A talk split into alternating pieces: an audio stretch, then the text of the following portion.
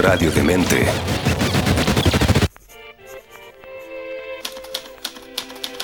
Leer, escuchar, ver, compartir, dialogar, debatir, construir. Todas y cada una de estas acciones depende de muchos, tantos factores. Y para descubrirlos, Antonella Esteves se reúne con diversos creadores y artistas para aclarar estos puntos en Cuestión de Gustos en radiodemente.cl. Proyecto financiado por el Fondo del Libro y la Lectura. Convocatoria 2021. Algo comenzó en esa penumbra. Hablo de mi penumbra ahora, hablo de mí misma. Hablo de la sensación de estar tragando puñados de tierra de la mano de Dios. Ese pequeño parrafito es de una novela asombrosa y muy bien criticada que se llama Las Malas y estamos con su autora, la actriz y escritora Camila Sosa Villada, a propósito de que acaba de lanzar este otro libro, Soy una tonta por quererte, del que vamos a estar hablando en un ratito. Camila, muy bienvenida a Cuestión de Gustos, ¿cómo estás? Muy bien, muy, muy bien, muy, muy bien. Gracias, gracias. Bueno, muchas gracias por hacerte este tiempo para conversar con nosotros y nosotras. Y quería partir preguntándote por la voz. Tú tienes una voz muy personal a la hora de contar. Y yo sé que estudiaste comunicación cuatro años, después también estudiaste actuación. Hay recursos ahí, ¿no? Pero uno puede saber todas esas cosas y aún así no desarrollar una voz personal. ¿Cómo sientes tú que fue el trabajo para encontrar tu voz literaria? Eh, bueno, no sé si no sé si la encontré todavía. Eh, supongo que es mi quinto libro, o sea que todavía voy tanteando un poco eh, a ciegas para saber un poco más de mí a la hora de sentarme a escribir. Lo cierto es que eh, sí hay algo que no le puedo negar al paisaje, a la infancia, al tipo de crianza que yo tuve, a la musicalidad de las palabras en esa época de mi familia, de mis padres, de la gente que me rodeaba en el colegio. Em, luego sí, supongo que fui tomando un poquito de cada, de cada escritor o escritora que me, voló la peluca, como se dice acá. Eh, un poquito de Marguerite, de Marguerite Duras, eh, un poquito de Wisława Szymborska, un poquito de Sharon Olds, eh, un poco de Truman Capote, y así fui configurando, supongo, una voz nueva. pero me parece que lo más potente es ese paisaje en el que yo me crié y que sí configura un estilo incluso de existencia, ¿sabes? De, forma de habitar, de existir. Bueno, y ahí quizás, como ponemos al día a nuestros auditores y auditoras que quizás no lo saben, eh, que tú vienes de Córdoba eh, y eso, por supuesto, marca eh, de, un pueblito. Luego estudiaste en Córdoba, eso también es importante decirlo, ¿no? Ese contexto es un contexto que es distinto a la idea de la gran ciudad y además de tus procesos identitarios que, por supuesto, marcan la experiencia y marcan tu literatura. Y quería preguntarte también un poco de eso, porque estaba pensando mientras te leía en cómo lo trans no solamente tiene que ver con un ejercicio, uno podría pensar, ¿no? Identitario de resistencia, de, encontrarse y hacer el camino para, para ser uno mismo, eh, sino también como un ejercicio de lenguaje. Em, pensaba en eh, lo que ha escrito Donoso, eh, pensaba en lo que ha escrito Sarduy, eh, ¿cierto? Eh, pensaba, por supuesto, en los testimonios desde otro lado, pero también le me vela en tus citas. ¿Qué sientes tú que hay en eh, la experiencia trans que se puede traducir en literatura? mira, escritoras travestis que estén en este momento escribiendo y que me sirvan a mí para reflexionar. Me parece que Claudia Rodríguez, que es chilena además, es una de las que más eh, material me da para darte una respuesta, si quiere. Ella vino a presentar eh, Cuerpos para Odiar acá a Córdoba y amablemente me pidió si yo podía acompañarla y cuando hablaba yo estaba sentada a su lado y ella decía algo respecto a la edición de ese libro que además lo hace ella. ¿no? Entonces ella decía, ¿por qué están las palabras así, atravesadas, cruzadas? ¿Por qué hay fotos en el medio? ¿Por qué aparecen eh, con letras más grandes, con letras más chicas? Y ella argumentaba que es, eh, las travestis hablan así. Mm. Y yo dije, sí, tiene razón. Había algo, sobre todo en esos años, en esos años de juventud, que fue finalmente creo, donde se termina haciendo una personalidad, eh, algo de escucharlas hablar y no entender nunca si era una zona segura o no, si era un sitio eh, eh, para descansar o para estar alerta. ¿Se entiende? Hacían algo con las palabras, muy inteligente además, que era eh, decir una cosa por otra. Entonces, podían estarte diciéndote eh, mono, eh, callate, mono, marica, maricón, qué sé yo, y estártelo diciendo con el afecto más auténtico, más tierno del mundo. Y a la vez a sus clientes a los que les decían, hola papito, ¿cómo estás? Sí, yo te voy a hacer tal cosa, te voy a hacer tal otra, bla, bla, bla.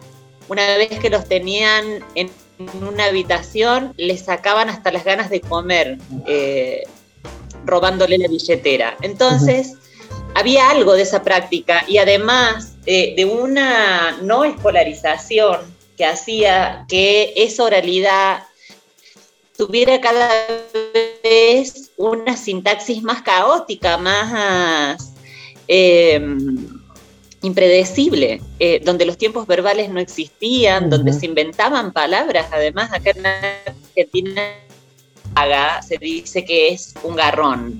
En em, por ejemplo, acá para decir que a un amante que no te paga le, se le dice garrón. En Brasil le dicen pasariño, por ejemplo, a esos amantes. Entonces, hay una exploración en el lenguaje y que afortunadamente es por fuera de la escolarización que hace que esa manera de hablar sea personalísima. Eh, de todas maneras, ahora las que estamos escribiendo no somos esas travestis, ¿sabes? Mm. Eh, eh, ni siquiera yo soy la que era en ese momento, ¿no? Entonces no es posible pensar en una reproducción fiel de eso ni siquiera en una reproducción. Pero eh, sí, a mí me ha servido para entender un poco, sobre todo cuando me enfrento a editores, cuando tengo que hablar con editores sobre lo que escribo, para explicar, para dar por qué y por qué creo que no estoy equivocada, además. Claro, y eso va generando un, lenguaje muy específico. Yo pensaba también en la performática, ¿no? Porque el eh, travestismo tiene que ver con la construcción de una fantasía, eh, de un es pero no es, eh, y de un juego con, lo, con los, ¿cómo uno podría decir? Con las señales de lo superficial, para, para generar, ¿cierto? Este, esta performativa, eh, callejera en algunos casos, pero que se, hace un lugar. No sé si hay algo de eso también que tú sientes que aparece en la literatura. Yo creo que todos estamos haciendo un espectáculo. Mm. Eso eh, no es exclusivo de las travestis, eh, ni que sean las travestis las que performatean nada. Sin embargo,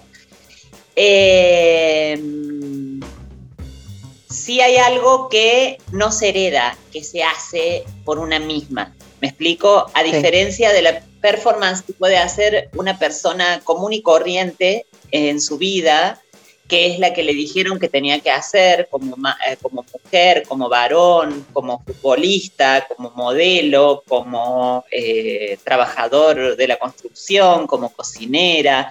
Eh, todas esas performances, esos espectáculos que hacen las personas para existir, muchas veces las heredan mm. eh, y no las cuestionan. Las travestis, en todo caso, lo que hacen es inventarse una performance que sí es propia, que sí es auténtica. Y si no lo, y si no es propia de decir es únicamente mía, sí es una performance de las travestis en general, porque era imposible en ese entonces. Ahora es diferente, por eso siempre trato de marcar esa diferencia entre el antes y el ahora, sobre todo con la ley de identidad de género acá y eh, todos los supuestos beneficios que nos ha traído estar legalizadas. Mm. Eh, porque eh, no se podía existir sin la sabiduría de otra, que te dijeran, mira, para hacer esto necesitas hacer esto, para que se te note menos la barba tenés que hacer tal cosa, para eh, tener más caderas tenés que hacer tal otra, para eh, no, taparte las entradas tenés que hacer esto, y para pintarte mejor y esto y lo otro. Bueno, entonces había algo que era así exclusivo de las travestis, eso sí, por supuesto. Eh, y después eh, siguiendo con el tema de la oralidad, también con la oralidad de mi familia, con cierta atención puesta sobre las mujeres de mi familia a determinada hora, en determinado tipo de reuniones, donde estaban todas y todas, eh, además con vidas muy complejas, con sus maridos, con sus eh, hijos, eh, cuchicheando, eh, como quien dice acá, sacando el cuero, mientras se hacían las tareas de la casa, de limpiar la, lavar los platos, limpiar la mesa, acostar a los chicos. Algo muy curioso, muy en, muy en silencio, muy en secreto, un lenguaje puramente de, mujeres. y ante la presencia de un varón callaban, guardaban silencio y cambiaban de conversación, cambiaban de tema de conversación. Bueno, esas, esas cosas sí han configurado una idea de escritura y luego mi, mi rebeldía frente a un modo de escribir, a un modo de hacer literatura que me aburre, que me eh, distrae, que no me dice nada, que no me conmueve, que no me aterra, que no me saca suspiros. Y eh, a lo que yo respondo siendo lo más honesta que se puede. Luego, también está la teatralidad como teatralidad, es decir, como actriz, como directora de teatro, como dramaturga, como un animal escénico eh, el hecho de saber que se habla para ser oída y que se eh, eh, dicen cosas que en verdad arrastran por debajo un subtexto enorme, eh, bueno, también me ha configurado una manera de escribir diferente a la de alguien que solo lee y escribe. Bueno, eso, eso explica un montón y por eso estamos muy emocionadas de conversar con Camila Sosa Villada, autora de cinco libros, y ahí sí yo tengo los dos últimos acá. Escribí sobre la tierra con una rama. ¿Qué hacen todas esas travestis trepadas a un árbol como nidos de pájaro cubiertos de lentejuela y cuero sintético? ¿Qué hacen allí como frutos de perfumes baratos, pelo escaso y el maquillaje grueso que relumbra bajo la luna? Parecen panteras, parecen murciélagos que pendan del sueño, ¿Qué hacen allí en ese árbol de corteza oscura que las sostiene como una mano que lleva entre sus dedos el enredo de las travestis? Se esconden de la policía, eso hacen. Tienen terror de la policía, por eso trepan a los árboles como felinas del fin del mundo. Eso es parte de Soy una tonta por quererte, uno de los eh, relatos que está en este libro.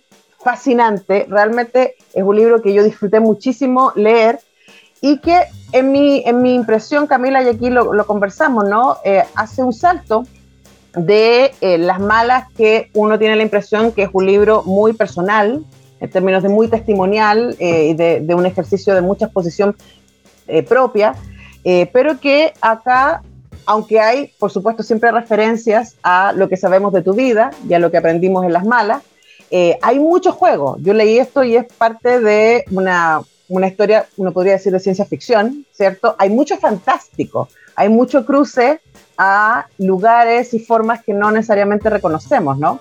Hablemos un poco de, ese ejercicio, de, jugar bastante más con la imaginación, uno pensaría en este libro. Bueno, en las malas también. Lo que pasa es que a las malas le tocó eh, recibir eh, eh, críticas del tipo, bueno, esto es realismo mágico y ha sido muy difícil rebatir la idea de que lo que yo estaba haciendo era realismo mágico y no una ciencia ficción o una ciencia ficción pobre, si te quiere, una ciencia ficción travesti con muy pocos recursos, pero al fin y al cabo lo es.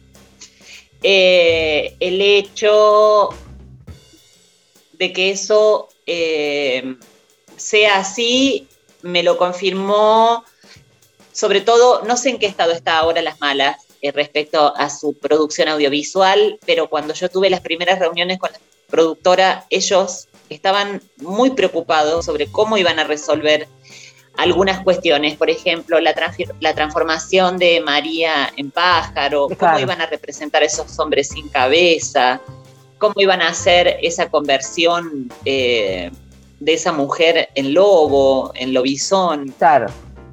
Eh, y eh, cómo se representaba a una, a una travesti de 178 años, y si la Virgen lloraba o no lloraba, bueno, todas esas cosas que sufrimos, supongo todas las escritoras también, que es eh, la comparación con algo que ya existe para eh, poder explicarnos. Em, pero sí es algo que me interesa y que además me sale naturalmente. Es decir, yo estoy escribiendo y eso eh, fluye. No es algo que yo me siente a escribir y diga, bueno, voy a escribir sobre eh, algo que no es de este mundo, ¿no? Sino que yo estoy escribiendo algo que es de este mundo y en algún momento se me cruza el fantasma de la ciencia ficción. ¿Tú y la estoy disfrutando igual, ¿eh? Sí, estamos disfrutando la conversación a pesar de que tengamos algunos problemas en el Internet. En las malas hablábamos de esta, de esta especie de fantástico. Yo también estoy contigo. Me niego a la idea de realismo mágico y me niego a la idea de que todo cosa eh, extraordinaria que suceda en la literatura latinoamericana tiene que ser realismo mágico. Me gusta mucho más la idea del fantástico, de que en este mundo, en las malas y también en el de Soy una tonta porque sí. pasan cosas extraordinarias. ¿no? Tú decías antes eh, sobre este escribir, que, las cosas han cambiado, ¿no? Y que eh, ser travesti hoy día no es lo mismo que era eh, en respecto al mundo que tú describes en las malas. Pero también esa posibilidad de que exista ley de género y que exista otro tipo de representación posible en el arte, en la literatura, en el teatro, tiene que ver con lo que hizo tu generación y las que estuvieron antes que ti. Entonces también me encantaría que, reflexionáramos sobre la importancia de la representación justa eh, de lo trans y lo travesti en el espacio del cine, del teatro y de la literatura. Bueno, que son tres espacios bastante injustos, de bastante injusticia. en verdad, eh, no, no habría que pedirle justicia ni a la literatura, ni al cine, ni al teatro. De todas maneras, algo de justicia se eh, hace cuando eh, somos nosotras mismas las que hablamos. Pero, de todas maneras, no es lo mismo. Y a mí, yo cuando digo esto, a veces digo, se me van a venir en esta vieja tarada, pero me pasa que no es lo mismo que hable una chica trans de 22 años ahora, que una travesti de 60. Me explico que el trabajo que hacen, por ejemplo, las chicas del archivo de la memoria trans acá, que son todas grandes, que son todas mayores de 50 años, que hay una que, bueno, que está casi exiliada, pero que se fue a vivir a Alemania porque acá no tenía cómo hacer eh, para, sobrevivir, eh, que pasaron por la dictadura, que pasaron por la persecución eh, en democracia cuando volvió Alfonsín, en, los gobiernos sucesivos e incluso hasta un par de años después de la ley de identidad de género. De manera que eh, ahí hay que sentarnos entre nosotras, cerrar las puertas, que no escuche nadie y hablar y discutir sobre cuáles son nuestras condiciones ahora y cuáles son nuestras condiciones, cuáles eran nuestras condiciones antes, ¿no? Y en eso, por eso yo te digo, tampoco eh, eh, soy una voz que esté representando a nadie y sería muy injusto para mí primero porque no lo podría hacer jamás y para las travestis con las que yo me crié, con las que yo me formé. Eh, ¿Cómo saber? ¿Cómo, ¿Cómo saber que eso que estamos haciendo es justo? Yo la verdad que no, hasta, hasta ahora me parece un misterio. Mm. Sí. Eh, no sé, me, parece que... Eh, a ver. Sí, no es que pienso que partiste con, una frase que me parece que es muy notable, ¿no? Con la idea es que tampoco le podemos pedir justicia al espacio de la representación, a la literatura, al teatro y al cine, que son discursos construidos, pero como tú decías antes, todos eh, performamos cada vez que salimos a la calle performamos, cada vez que hablamos, ahora que estamos en la radio, yo estoy performando también. Eh, entonces, lo que a mí me parece interesante es que, claro, cuando son ustedes las que escriben desde su experiencia y no otros, eh, ahí aparecen otras cosas. O sea, estoy pensando que por mucho que nos caiga muy bien la agrado de Almodóvar eh, en Todo sobre mi madre, o que admiremos mucho el trabajo que hicieron en conjunto Daniela eh, con Sebastián Lelio en Una Mujer Fantástica, es muy distinto cuando es la misma persona la que se hace cargo de contar su historia. Yo, la veneno. A mí, ¿sabes? A mí, ¿sabes qué me... cuál de todas las representaciones que hubo hasta el momento sobre la vida de una travesti, si se quiere, la de la veneno me parece que es la mejor lograda, ¿sabes? Es la, más respeto, más lugar, menos romanticismo, menos eh, solemnidad le pusieron a ese trabajo, travestis. Eso me, me parece alucinante. Todo lo que hay antes de eso ya entra en un terreno un poco más escabroso, más difícil. Incluso las cosas que he hecho yo, yo acá eh, haciendo la viuda de Rafael, me veo ahora y me quiero matar directamente. Quiero eh, cortarme las dos venas, la carótida y la otra, ¿cómo se llama? ¿Aórtica? Creo que. Eh, me quiero asesinar a mí misma cada vez que veo Ahora, lo, bonito a mí me parece es cómo han cambiado, porque tú dices respecto a tu trabajo de hace una década o menos, ¿no? Y lo mucho que han cambiado las cosas en 10 años. Sí, a esos hombres yo les decía mi alma, mi amor, claro que lo hacía, estaba engendrada en lo cursi. Mi madre india lavaba la ropa al atardecer sobre una artesa brillante y pura. Mi madre me daba de comer en la boca flores de zapallo cuando era pequeña y enfermada. Mi madre fue la primera en llamarme Cotita. Renunció al nombre de mi bautismo y ningún Juan para nadie. Yo les decía mi amor y ellos pagaron con la hoguera, una larga canción de amor mexicana. También fui eso, además de pecadora, un poema escrito por Rosario Sansores, una llorona con pito que se arrastraba por la noche las flores del Camposanto, un corazón que fallaba latiendo la voz de Chabela, el tesón de la doña frente a los mediocres que no querían de rodillas y en silencio, que nos querían de rodillas y en silencio. Eso era yo entonces, y no lo sabía. En la marcha, mientras nos llegaban de todos lados los piedrazos y los escupos, yo solo me lamentaba por mi cuerpo. Eso es parte de uno de los relatos de Soy una tonta por quererte de Camila Sosa Villada, nuestra invitada en este cuestión de gusto. Y de verdad, Camila, esa escena, que además es muy alucinante, ya que estábamos hablando del pasado, ¿no? Eh, una de las cosas que a mí me pareció relevante o muy interesante de Soy una tonta por quererte es los viajes en el tiempo. Son muchas travestis en muchos lugares distintos. Hablemos un poco de, ese acercamiento, ¿no? Bueno, a mí me pasó, eh, son esas cosas que da el conocimiento, la verdad, que da enterarse de algo, que da saber algo nuevo. Cuando yo le escuché a Claudia Rodríguez por primera vez en Vienen por mí, ella dice algo así como, aunque no lo, aunque no lo eh, crean, las travestis siempre estuvimos aquí, siempre estuvimos, eh, fuimos parte de esta tierra. Entonces, entendí que había algo que no se decía, eh, como, si como si nuestra identidad hubiera salido de un repollo, como si hubiera, eh, la hubiera, nos hubiera traído una cigüeña eh, pervertida, ¿no? y en verdad, cuando una comienza a leer las crónicas de las Indias, cuando una comienza a leer un poco de historia, se da cuenta de que había travestis antes de la colonia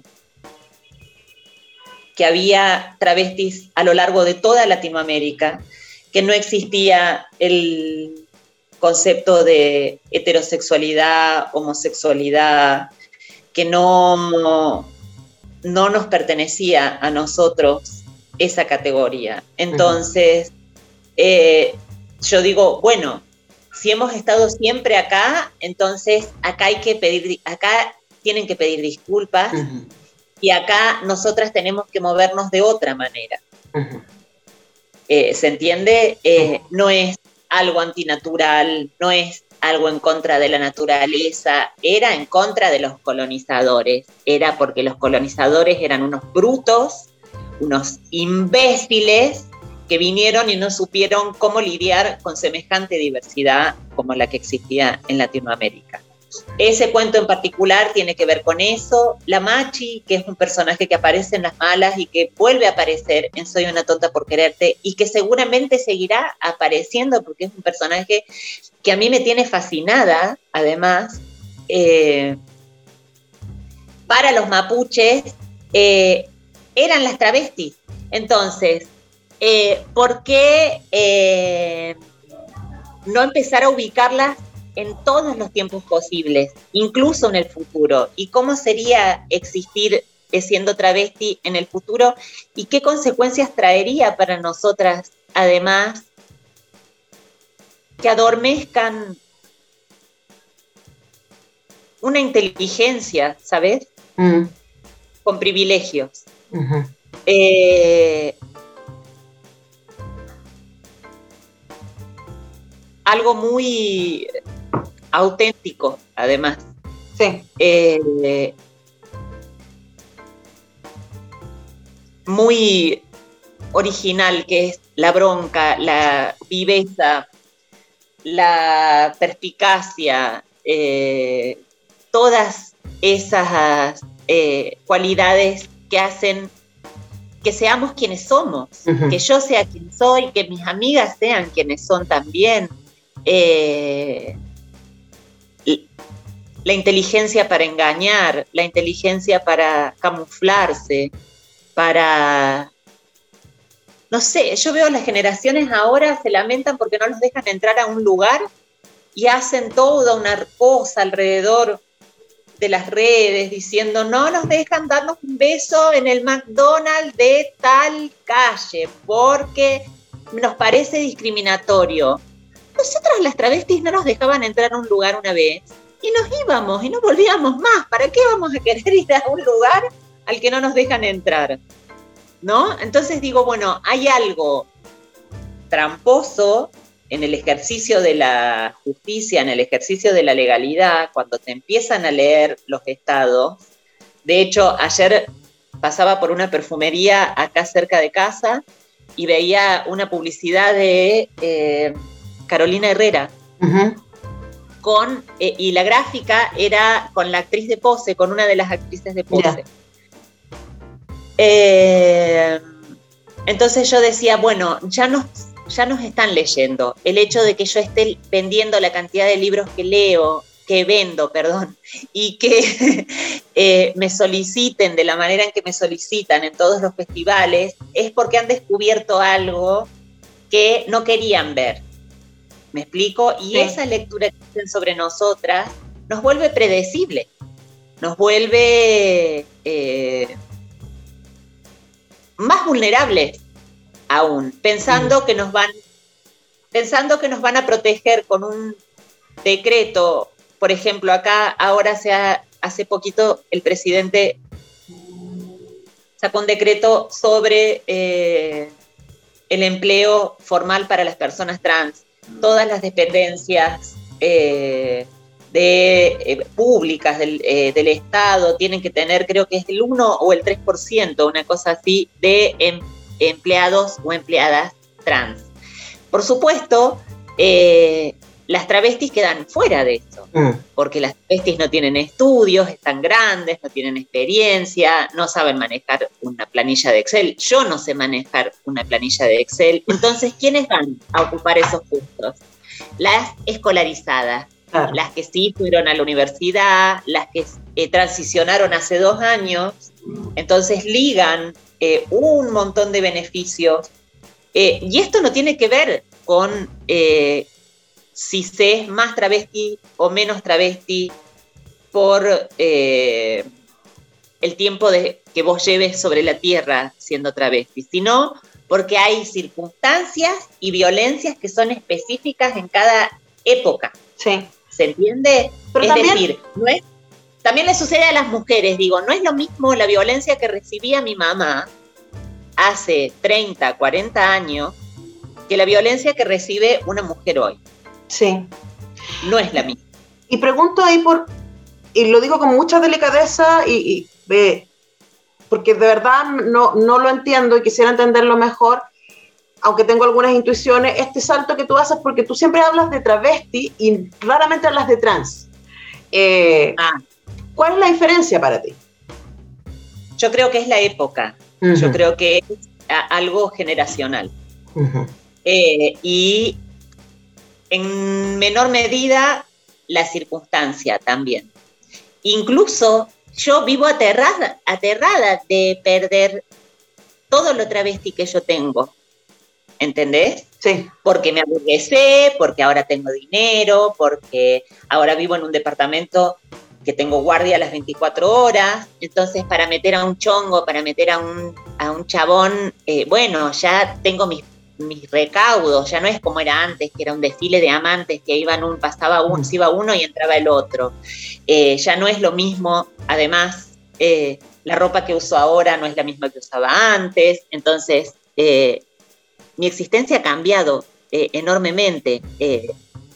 por eso digo que hay que sentarnos a hablar a puertas cerradas, sin la presencia más que de travestis, a ver qué tenemos para decir, qué fue, eh, qué fue de nosotras en esos años, qué es de nosotras ahora, qué será de nosotras en un par de años. Por eso yo cuando escribía eh, Seis Tetas, no tenía en claro en qué época. Yo lo, tuve durante el proceso de, edición a ese, a ese momento histórico en el que ellas están viviendo. Ahora, podría ser pasado mañana. Exactamente. Después yo me di cuenta que era un poco más adelante, que era, supongamos, 2050. Pero eh, yo decía, bueno, a ver, ¿y qué, es lo, qué, es, qué puede pasar? Y puede pasar perfectamente una cosa como esta. Si están los medios agitando constantemente en contra de nosotros. Y como dice Simón Buar, o sea, como todo derecho ganado no es un derecho garantizado. O sea, el primer lugar donde se aprieta eh, es contra las mujeres. Ahora, Camila, para hay una cosa que a mí me parece muy importante de lo que decía y que a mí me preocupa también, esta idea como de la normalización del cupo. Eh, y no te pasa a ti, porque a mí me pasó leyéndote, que salga esto como que este libro estupendo esté como en la sección diversidad, ¿cierto? Y se vea como un libro de la diversidad. Ay, porque vende, es, una estrategia comercial, ¿eh? La diversidad, la disidencia. Lo sé, pero a ver, yo leo muchos libros y a veces pasa, cuando uno es afortunada, es decir, wow, esto es tremenda literatura. Independiente de cuál es la temática, independiente, o sea, independiente de la experiencia, independiente del sujeto, acá hay un ejercicio estético que es muy llamativo. ¿Cómo, cómo manejas esa tensión? No, no le presto atención, la verdad. Lo, lo, que trato de hacer es cada vez que hago una declaración, cada vez que hago alguna nota eh, o que eh, tengo que eh, responder por el libro, trato de dejar en claro que no se me escapa eso, mm. que no se me escapa que vivimos en un mundo profundamente transfóbico. que me leen como una rareza, que me leen bueno, sí, como una rareza, como si estuviera en una, en una jaula y pasaran a tirarme maní eh, y me ven un rato y siguen de largo. Ya llegará el momento en que me lean, supongo que va a llegar, además, eh, porque soy muy trabajadora, eh, el momento en que me lean tan solo como un animal que escribe, como una escritora que se sienta en soledad y comienza a dejar fluir eh, lenguaje y hacer ficción y hacer... Eh, en algún momento eso va a tener que terminarse. A mí me impresiona mucho con Soy una tonta por quererte que incluso sigan sosteniendo. Hace tres días me levanté a las 7 de la mañana, me di un baño, me maquillé, me hice un brushing, me senté en esta misma computadora a hacer una entrevista y la periodista con el libro en la mano dijo, el libro autobiográfico de relatos de Camila Sosa Villar.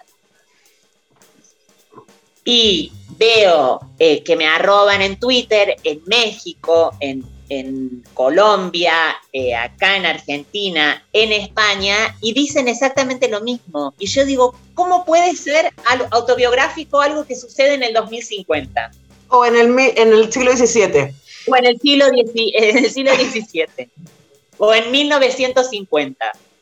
Claro, además que tendrías que ser mexicana, Nueva York, como que diablos. Pero bueno, corazón, te diría que ahí, ahí también es culpa es culpa de los medios que no hacen el trabajo, los libros, ¿no?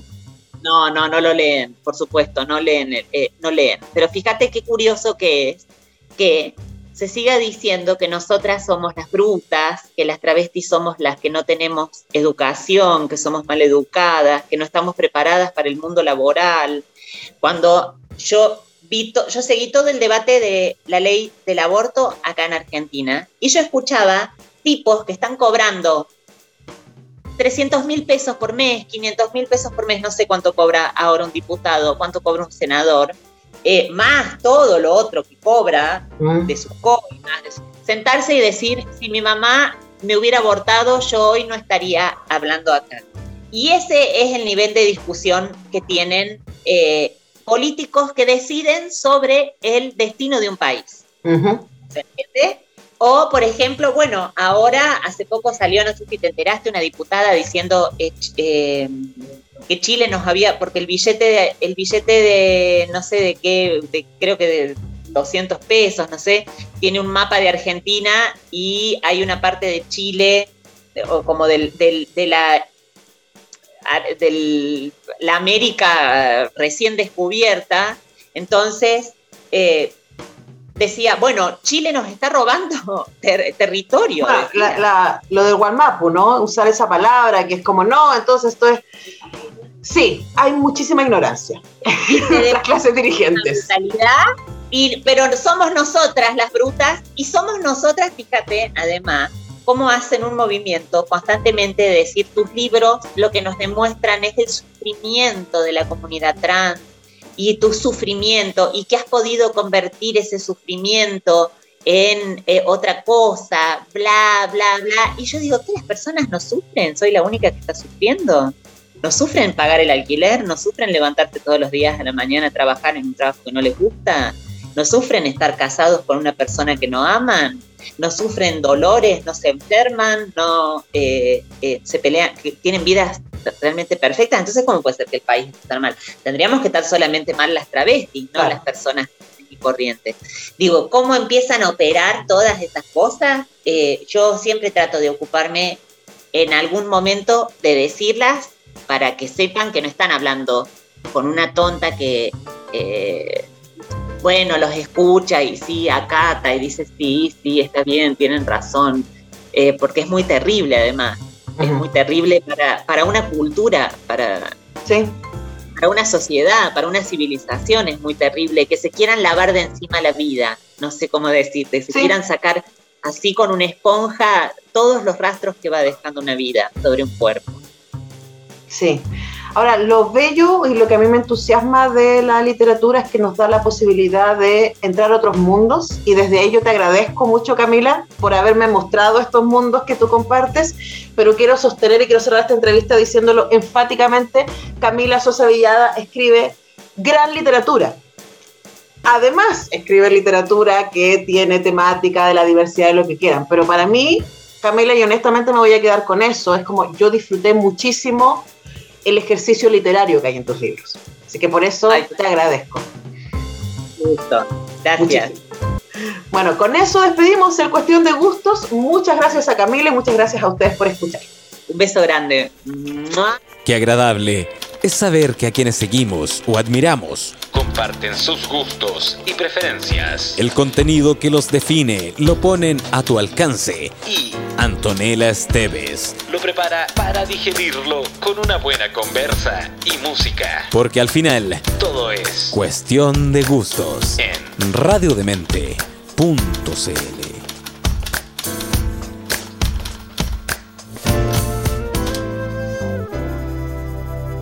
Proyecto financiado por el Fondo del Libro y la Lectura. Convocatoria 2021.